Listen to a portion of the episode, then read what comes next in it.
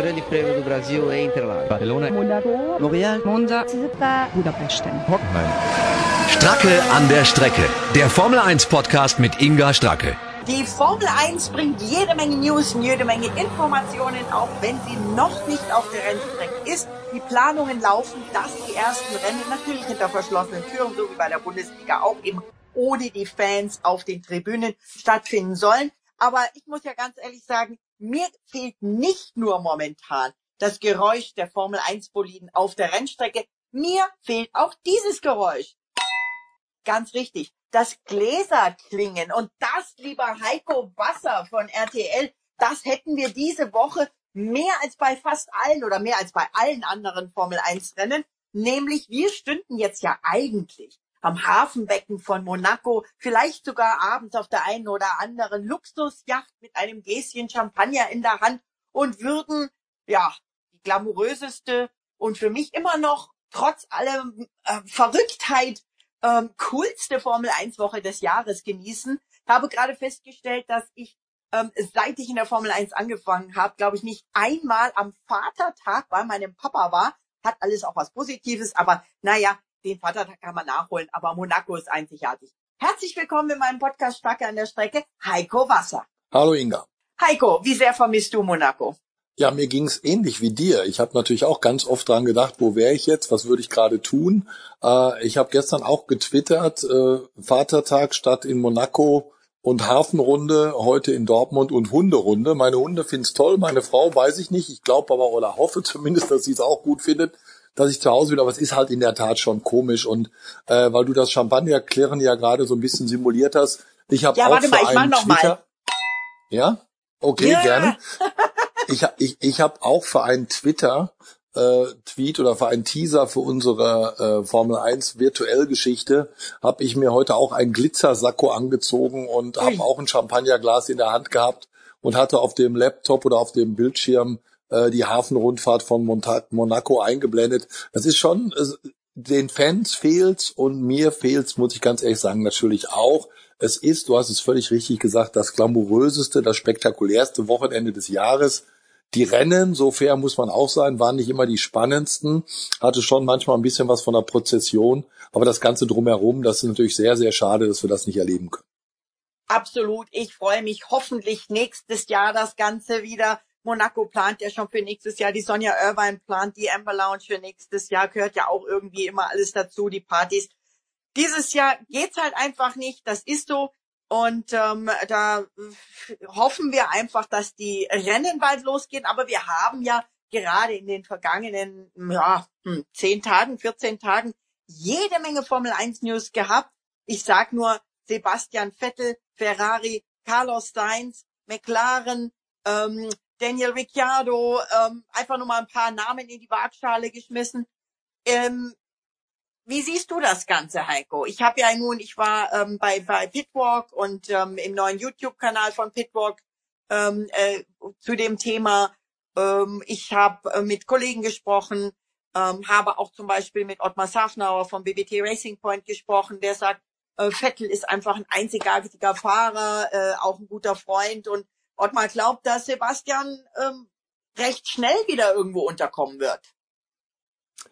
Ja, das waren jetzt eine Menge Sachen auf einmal. Du hast mich jetzt mit, mit ziemlich viel Informationen und drei, drei versteckten Fragen äh, torpediert. Eins ist klar, der Bruch zwischen Vettel und Ferrari war abzusehen.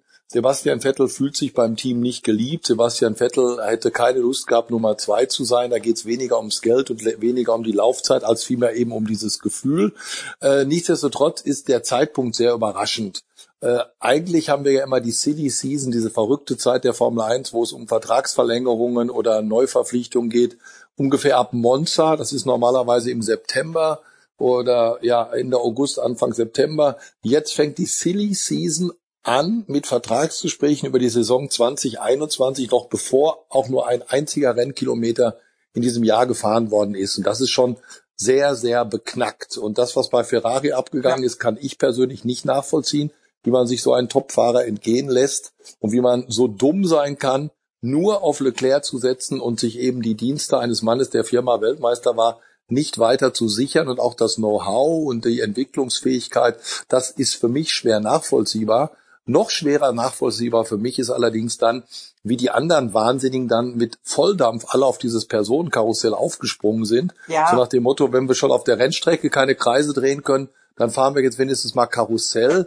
Und innerhalb von zwei Tagen waren dann zwei Neuverpflichtungen fix. Ich glaube, das wird sich noch negativ auswirken, weil irgendwie ist es ja schwierig, jetzt noch eine ganze Saison mit einem Fahrer zusammenarbeiten zu müssen, von dem man schon weiß, äh, der ist eigentlich in Gedanken schon ganz woanders.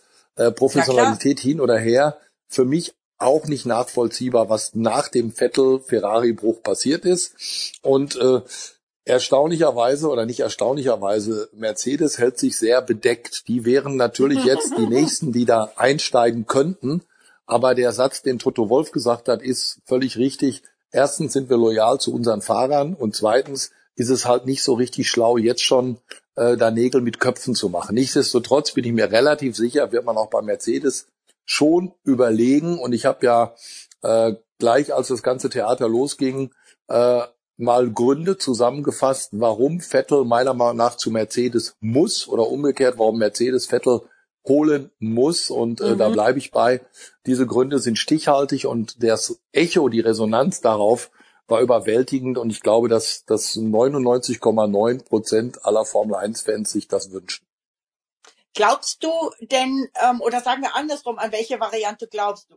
Glaubst du, dass Hamilton äh, sich einen Vettel als Teamkollegen ähm, wünscht, Schrägstrich antun würde oder umgekehrt Sebastian wirklich neben Hamilton ins Team geht und ob Mercedes wirklich zwei Alpha-Tiere gleichwertig behandelt?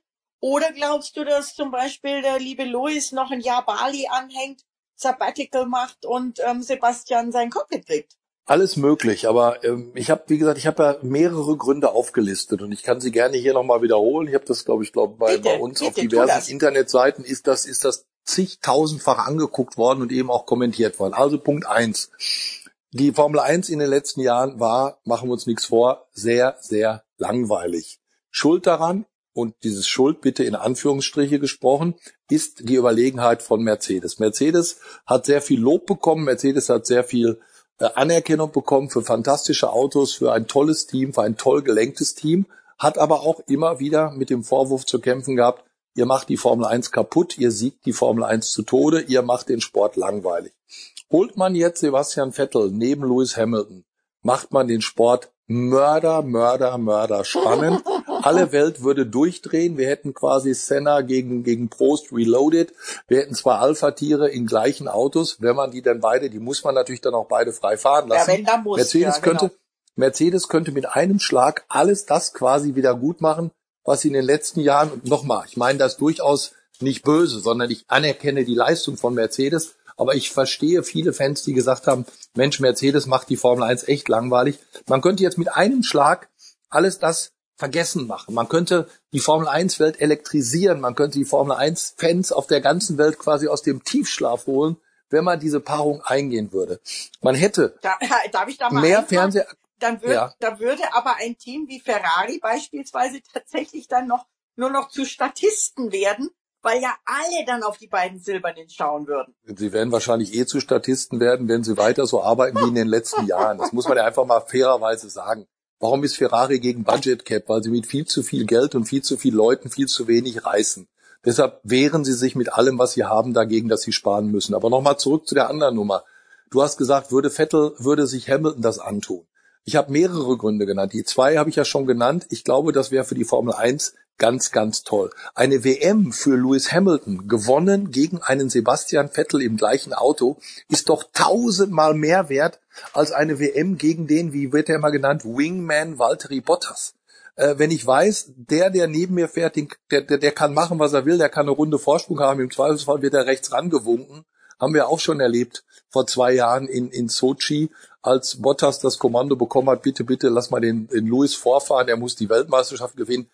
Wenn der Hamilton sich das antut, und ich glaube, wenn er darüber nachdenkt, wird er feststellen, das hat auch durchaus für mich positive Effekte. Erstens wird seine Leistung Also noch ein bisschen mehr gekitzelt. Ja, aber langsam. Lass uns doch mal von vorne anfangen. Er fährt gegen Vettel. Er muss noch fitter, er muss noch fokussierter, er muss noch ehrgeiziger, er muss noch, noch akribischer arbeiten. Wenn er gegen Vettel fährt und wenn er gegen Vettel gewinnt, dann ist das doch viel, viel, viel mehr wert, als gegen Bottas zu gewinnen. So muss man das doch sehen. Das ist für mich jetzt der, der Effekt, den ich bei Hamilton sehe. Und du hast gerade auch gesagt, kann ja sein, dass der Hamilton vielleicht auch noch mal ein Jahr ein Sabbatical macht oder sowas. Jetzt lass den doch von, von heute auf morgen am Ende der Saison 21, äh, 20, wir sind ja noch in 20, die Saison haben wir noch gar nicht gefahren. Jetzt lass ihn in Abu Dhabi im Dezember, Plan jetzt ist es ja am 13. Dezember, sagen, wisst ihr was, mir reicht's, ab jetzt mache ich das, was ich ja eh schon immer mal machen wollte. Ich rette jetzt mal die Welt. Ich bin jetzt mal der Veganer und der Plastikzerstörer und ich mache jetzt mal was Gutes. So, dann ist, Und Musik dann ist aber Mercedes, dann ist, dann ist Mercedes ohne Topfahrer da. Denn Leclerc hat einen langfristigen Vertrag, Verstappen hat einen langfristigen Vertrag. Noch ein Argument dafür, Vettel ins Team zu holen. Und dann kommen noch so Kleinigkeiten dazu, wie deutscher Fahrer, deutsches Auto, natürlich tausendmal besser zu vermarkten. Äh, Vettel äh, in, in, in der sehr gut funktionierenden Marketing, Merchandising und PR-Maschinerie von Mercedes eingebettet, wäre natürlich ein bisschen spannender als mit Verlaub der sehr freundliche, aber doch sehr farblose Valtteri Bottas. Also für mich gibt's eigentlich nur Gründe pro Vettel. Der einzige Grund, der dagegen spricht, oder zwei Gründe. Natürlich gibt es bei Mercedes das Wort Loyalität, was groß geschrieben wird. Man redet sicherlich zuerst mal mit den Stammpiloten, aber der Bottas-Vertrag läuft aus. Und man hat natürlich noch einen George Russell als Nachwuchsfahrer in der Pipeline, den man natürlich auch nicht verprellen, den man auch irgendwann mal glücklich machen möchte. Nur im Interesse der Formel 1 als Sport, im Interesse der Formel 1 Fans, im Interesse der Fernsehstation, eigentlich in aller Interesse kann die Paarung 2021 nur heißen Vettel und Hamilton. Klingt spannend. Wenn wir dann dazu noch in Hockenheim fahren, wäre es natürlich richtig cool für die deutschen Fans. Und Hockenheim ist das nächste Stichwort.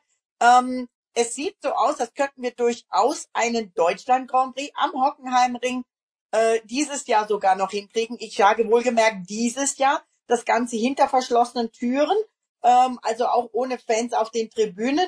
Soweit die Aussage aus Hockenheim, die da lautet, wir haben vielleicht sogar einen kleinen Vorteil, weil wir aktuell keinen Vertrag haben. Das heißt, wir haben auch keine Planung, keine Kosten bisher gehabt. Wenn man uns jetzt sagt, ihr könnt ein Rennen haben, dann sagen wir, was es kostet. Wenn das bezahlt wird, können wir es machen. Ähm, wir werden sicherlich in den nächsten Tagen mehr dazu erfahren. Aber äh, wäre auch cool, wenn wir im Deutschland Grand Prix dieses Jahr äh, dank in Anführungszeichen natürlich, das muss man natürlich wirklich sehr vorsichtig sagen, dank der aktuellen Lage und Situation haben, die unter anderem auch besagt, dass die ähm, britischen Einreise-Quarantänebestimmungen im Moment dagegen sprechen, dass wir zwei Silverstone-Rennen im Juli kriegen. Du hast alles gesagt, was ich auch hätte sagen können. Also das war keine Frage, sondern das war ein Statement. Was soll ich dazu noch sagen? Yay oder super irgendwie von dir gehabt zum Deutschland. Nee, das, äh, der Punkt ist ja der, im Moment gibt es so viele Neuigkeiten jeden zweiten Tag. Vor vier Wochen oder vor drei Wochen war mehr oder weniger klar, Österreich wird klappen, da hat die Politik relativ grünes Licht gegeben. Dann hieß es, Silverstone klappt auch. Jetzt plötzlich hieß es, nein, wir haben da diese Quarantänebeschränkungen, äh, wer wer, ins, wer in England einreist, muss 14 Tage in Quarantäne. Dann gab es die Gerüchte, vielleicht wird eine Ausnahmeregelung getroffen. Im Moment sieht's danach aus. Ich glaube sogar, während wir hier telefonieren, wird im britischen Unterhaus darüber beratschlagt, äh, ob man das macht oder nicht. Es sieht eher danach aus, dass Silverstone wieder raus ist.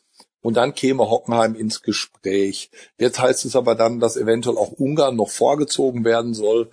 Also ich, ich muss ganz ehrlich sagen, ja, ich, ich freue mich über jedes Rennen, das stattfindet, auch wenn es hinter verschlossenen Türen ist, weil A, habe ich wieder Lust zu kommentieren und B, weiß ich einfach, wie viele Arbeitsplätze da dran hängen bei den Teams. Und Ja. das ist für mich das Aller, Allerwichtigste, dass irgendwie Geld in die Kassen der Formel 1 Teams kommt, damit die überleben, damit die Formel 1 weiter besteht, denn es ist niemandem geholfen, wenn wir am Ende des Jahres nur noch sechs Teams haben oder sowas. Ja. Dann weiß ich auch nicht, ob RTL nächstes Jahr noch Formel 1 macht. Also auch auf die Gefahr hin, und das sieht ja so aus, dass wenn es dann irgendwann mal anfängt, dass dann die, die letzten Wochen des Jahres ein Mörderstress werden für alle, die daran beteiligt sind.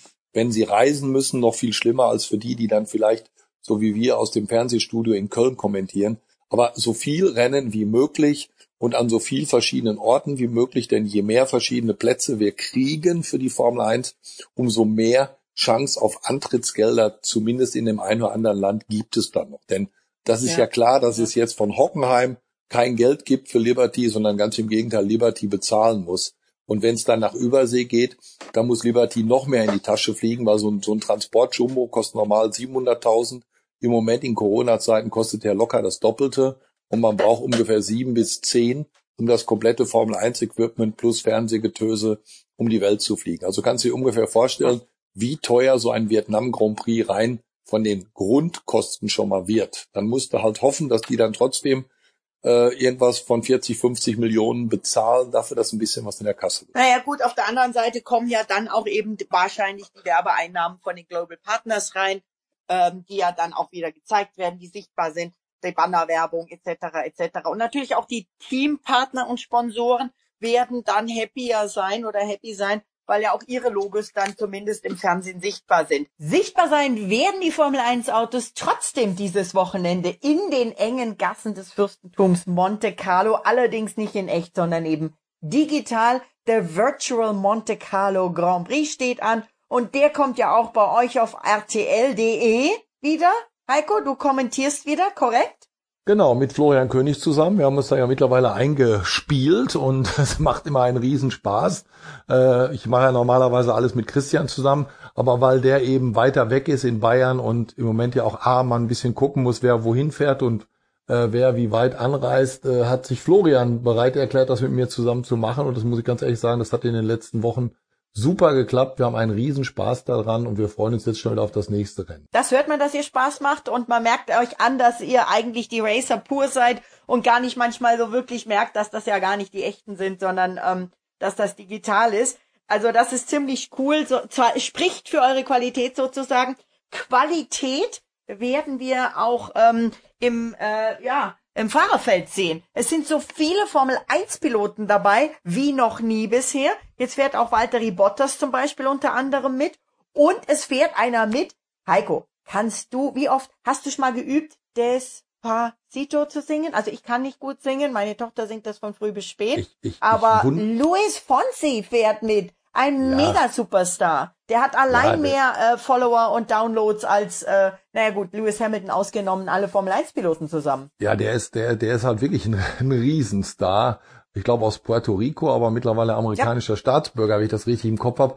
Äh, äh Desposito kenne ich natürlich und kennt eigentlich jeder. Ich habe immer überlegt jetzt die ganze Zeit, kann man in dem Rhythmus durch Monaco fahren. Äh, das könnte vielleicht klappen ab der Mirabeau-Kurve, dass man immer auf den einen Takt einsteigt und auf den nächsten Takt einsteigt, aber das endet dann spätestens am, im man Tunnel. Kann, man kann in dem Rhythmus durch Monaco tanzen, das kann ja, ich tanzen, dir sagen. aber fahren ist, ist, dafür ist es zu eng. Und das Spannende ist ja, auch das habe ich gestern extra schon mal gesagt, äh, uns fehlt Glamour, uns fehlt die Party, uns fehlt Champagner in Monaco, aber die Gassen sind auch im Virtual Grand Prix genauso eng und die Leitplanken sind genauso nah. Und da man übrigens wieder in dem Modus äh, schwierig fährt oder streng, so heißt das. Also der, der oberste Chef da, der Michael Masi, ist ja in dem Fall ein Teil des Computers, hat das Spiel auf streng eingestellt, soll heißen, mhm. man kann da nicht viel abkürzen, wobei man kann in Monaco ja eigentlich eh nur an der Hafenschikane abkürzen.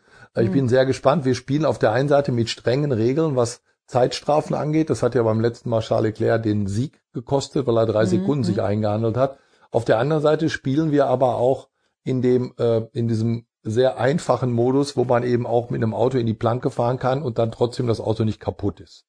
Upsi, also das ist, glaube ja, ich, das ist schon mal ganz so gut, weil, weil außer Louis Fonsi fährt ja noch ein Promi mit, der, der, der da noch nie mitgefahren ist. Pierre-Eric Aubameyang, früher mal bei Borussia Dortmund in der Bundesliga auf Tore jagt, jetzt bei Arsenal einer der, der besten Fußballer der Welt und wahrscheinlich auch einer der mit dem teuersten Fuhrpark der Welt. Also hier in Dortmund hat er, glaube ich, sechs oder sieben Autos immer gleichzeitig gehabt und alle immer dezent beklebt. Also entweder Gold oder, oder lila oder Silber. Also wenn du die, die, den, den Fuhrpark von ihm gesehen hast, von, von Lamborghini, Ferrari rauf und runter, äh, bin mal gespannt, wie er sich im Formel 1 Auto macht. Klingt, als hätte er so nicht, vielleicht nicht notwendigerweise Motorsport, aber vielleicht doch, aber auf jeden Fall, ähm, ja, die Leidenschaft für Autos im Blut.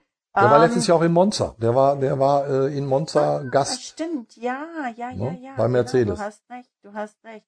Naja, es bleibt auf jeden Fall spannend, denn kommen wir nochmal zum äh, Despacito-Sänger. Luis Fonsi, der hat bei WBT Racing Point, zumindest bei dem E-Team von denen, ähm, wieder ähm, David Schumacher als Teamkollege. Und ähm, der David war ja auch bei euch schon mal ähm, und ich, ich hab, wir hatten ja ein paar Zitate und Töne von ihm. Ich habe ja auch mit ihm im letzten Podcast äh, komplett auch direkt einen exklusiven äh, Podcast mit ihm gemacht.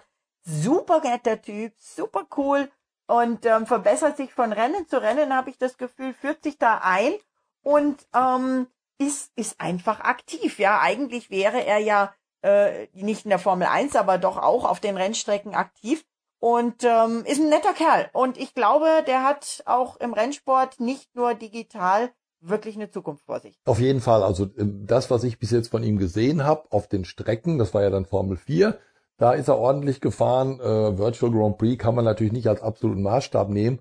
Aber du hast recht, es ist ein netter Kerl und er weiß, was er will und er macht auch seinen Job sehr gut. Wobei man ja dazu ja. sagen muss, in den letzten Jahren die ganzen jungen Fahrer aus den Nachwuchsserien, die, ich glaube, ab Formel 4 haben die alle schon Mediencoach und, und Interviewtraining.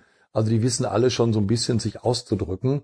Wir müssen nur diesmal aufpassen. Also beim letzten Mal, Florian und ich waren hinterher ganz, ganz schuldbewusst und fast in den Staub geworfen, haben wir mit David vorm Start zu lange gequatscht, dass er fast die Einführungsrunde verpasst hätte. Oh nee. Und hinterher hat er uns erklärt, dadurch hatte er kalte Reifen und dadurch hat er sich gleich irgendwo gedreht. Also da waren wir wahrscheinlich mit Schuld.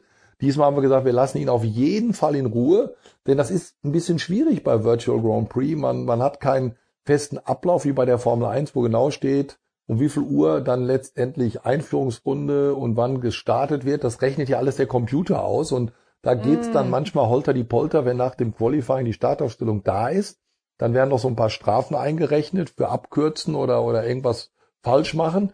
Und wenn alles durchgerechnet ist, dann, dann schießt der Computer die Autos relativ schnell auf die Einführungsrunde bzw. in die Startaufstellung. Ah, okay. Und dann müssen die Reifen wie in der echten Formel 1 warm sein, haben aber keine Reifenwärmer dran, logischerweise.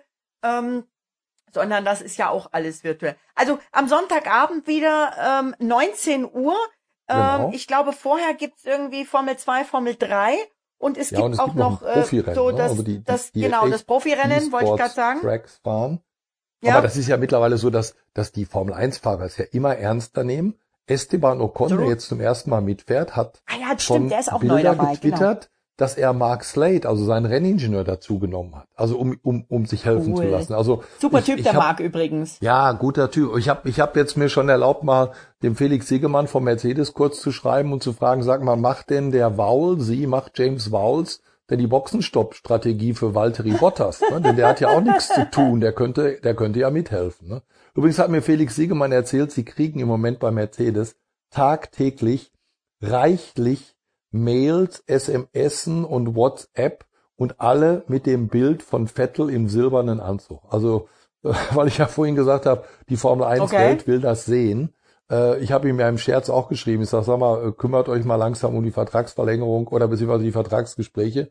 Und er hat dann gesagt, warte mal ab, aber du hast recht, äh, die Resonanz ist wirklich extrem. Wir kriegen dieses Bild von Vettel in der Fotomontage im Mercedes Overall, kriegen sie ohne Ende geschickt, aber gar nicht so schlecht, finde ich. Also vielleicht sollten wir noch mal die E-Mail-Adressen veröffentlichen, dass alle, die sich wünschen, dass der Vettel von Mercedes verpflichtet wird, sich dann direkt im privaten Postfach von Toto einfinden können und wenn dann, wenn er dann zwei Millionen, zwei Millionen Befürworter hat, vielleicht hilft das ein bisschen. Ich meine, er wird Schauen wir wissen, mal. was zu tun ich ist. habe Wir ich hab uns jetzt noch eine. Bitte an dich.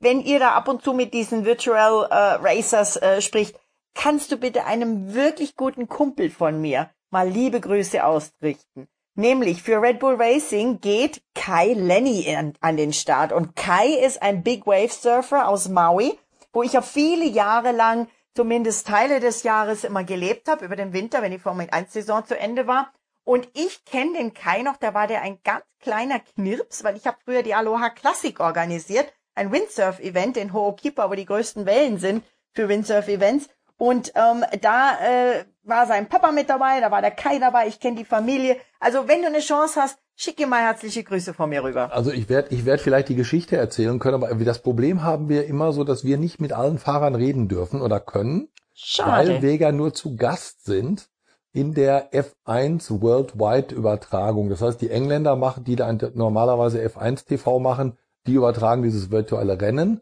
und die machen auch die internationale Regie und die haben die Chance, mit allen Fahrern zu quatschen. Wir haben also immer nur so auf ausgewählte Fahrer wie zum Beispiel auf David Schumacher dann mal Zugriff. Aber äh, dass der Lenny natürlich dabei ist, das habe ich mitbekommen. Das wird natürlich eine gute Sache. Passt natürlich perfekt zu Red Bull.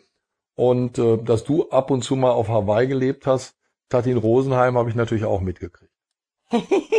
ja, also der Kai, der Kai war quasi ähm, fast Nachbar ähm, in Pair und ähm, also wirklich ein super cooler Typ. Und äh, das ist so witzig, wenn du halt jemanden von ganz klein auf hast aufwachsen sehen und jetzt wird er hier als Superstar bei der virtuellen Formel 1 gehandelt. Also wenn sich die Chance ergibt, dann sag ihm ein Aloha. Okay, versuche ich auf jeden Fall. Weißt du übrigens, dass Willi Weber, lang, lang, lang, lang ist's her, mal Pläne hatte, ein Rennen auf Hawaii zu machen, wo man durchs Footballstadion von Honolulu fahren sollte. Ja. Und da sollten zehn Formel 1 Fahrer und zehn IndyCar Fahrer ich an den weiß, Start gehen. Das ich glaube, das der, ist der ungefähr Honolulu 20, 20 Jahre her, dass er das geplant ja. hatte. Ne? Ja, es war der Honolulu Waikiki Grand Prix. Das haben sie dann nochmal ähm, vor etwa 15 Jahren nochmal die Planung aufgenommen. Da war ich sogar mit beteiligt, weil ich zu der Zeit drüben war. Ich habe mit den ähm, ganzen Chefs von den großen Hotels gesprochen, weil die nämlich tatsächlich äh, am, am Strand von Waikiki vorbeifahren sollten. Und ähm, da war ich mit in die Planung involviert. Und dann, ähm, ich glaube, Hawaiian Tropic mit den damals den Hawaiian Tropic Beach Girls sollte äh, Titelsponsor sein. Und dann wurde aber leider doch, wie der Engländer so schön sagt, they pulled the plug. Also irgendwo stand die Finanzierung leider. Ja, man muss es, also manchmal ist die Formel 1 grausam. Wir hätten Hawaii kriegen können und haben Sochi gewonnen. Also. ich dachte, du sagst jetzt Korea oder so oder oder. Das ist ja Gott sei Dank schon wieder vorbei. ja noch ein paar anderen glamourösen Das ist ja Strecken. Gott sei Dank schon lange wieder vorbei. Aber es gibt immer noch, es, wenn ich den Kalender machen würde, würde er anders aussehen. Ich sag's dir. Ja, also dieser Honolulu Grand Prix, der wäre schon, der hätte schon was gehabt. Weißt du, mit wem ich damals mitgeplant habe und viel über das Thema gesprochen habe? Robbie Nash. Robbie Nash, Windsurf-Legende, ja. Kitesurf-Legende, Surf-Legende, guter Kumpel von mir, immer wieder auch bei den Rennen zu Gast bei Red Bull, also wirklich direkt live an der Rennstrecke, ist nämlich nicht nur ein Waterman, sondern auch ein absolut passionierter äh, Rennfahrer, zumindest Hobby-Rennfahrer. Der hat sich manchmal die Strecke in Honolulu gemietet, um seine eigenen Autos dort zu fahren. Ja, sehr vernünftig. Ne? Dafür muss er jetzt dann nach Abu Dhabi. Da haben ja die Scheichs auch alle ihre Garagen und haben ihre eigenen Rennwagen da stehen. Also wer mal, ja. wer mal außerhalb der Formel 1 Zeit auf Yas Island in diesem treu, teuren Hotel übernachtet, fällt morgens um 7 Uhr aus dem Bett, weil ab da wird geknattert. Aber jetzt haben wir, jetzt kommen wir ab, kommen wir weg von den wirklichen Themen. Äh, wir haben, glaube ich, das Wechselkarussell ganz gut aufgebröselt und den, die Trommel für den Virtual Grand Prix haben wir auch äh, gerührt. Äh, mir fehlt dann, was mir definitiv fehlen wird, ist das gemeinsame Frühstück mit Florian König vorm Rennen, weil wir haben ja immer eine Männer-WG gehabt in Monte Carlo die letzten Jahre. Und ich mhm. bin morgens immer, eigentlich bin ich der Langschläfer, aber da bin ich immer jeden Morgen aufgestanden und bin gejoggt und habe dann aus der Dorfbäckerei Croissants und Baguette mit nach Hause gebracht. Oh. Und dann haben wir beide in unserer Männer-WG schön gefrühstückt und dann sind wir auf die Lecker. Motorroller geklettert und sind runtergefahren, weil wir haben oben in La Turbie gewohnt auf dem Berg. Wer Lust hat, kann mal in den Twitter schauen, da habe ich ein Foto drin äh, wie wir letztes Jahr zu Fuß mal einmal von La Turbie nach Monaco und wieder zurückgewandert sind. Das klingt fein und ähm, dann mache ich doch noch mal die Champagnergläser. Genau. Vir virtuell. Einmal noch schnell die Namen abgefeuert. Esteban Ocon, Valtteri Bottas, Alex Albon, Antonio Giovinazzi, George Russell, Nicolas Latifi, Lando Norris, Charles Leclerc, die Formel 1 Fahrer, die dieses Wochenende am Sonntag um 19 Uhr beim virtuellen Monaco Grand Prix dabei sind. Dazu eben diverse Superstars, Luis Fonsi von Despacito. Und damit, ja, freue ich mich auf euren Kommentar, Heiko. Und danke dir, dass du im Podcast wieder mit dabei warst. Danke sehr gerne. Schönen Tag. Tschüss. Tschüss. Stracke an der Strecke. Der Formel 1 Podcast mit Inga Stracke.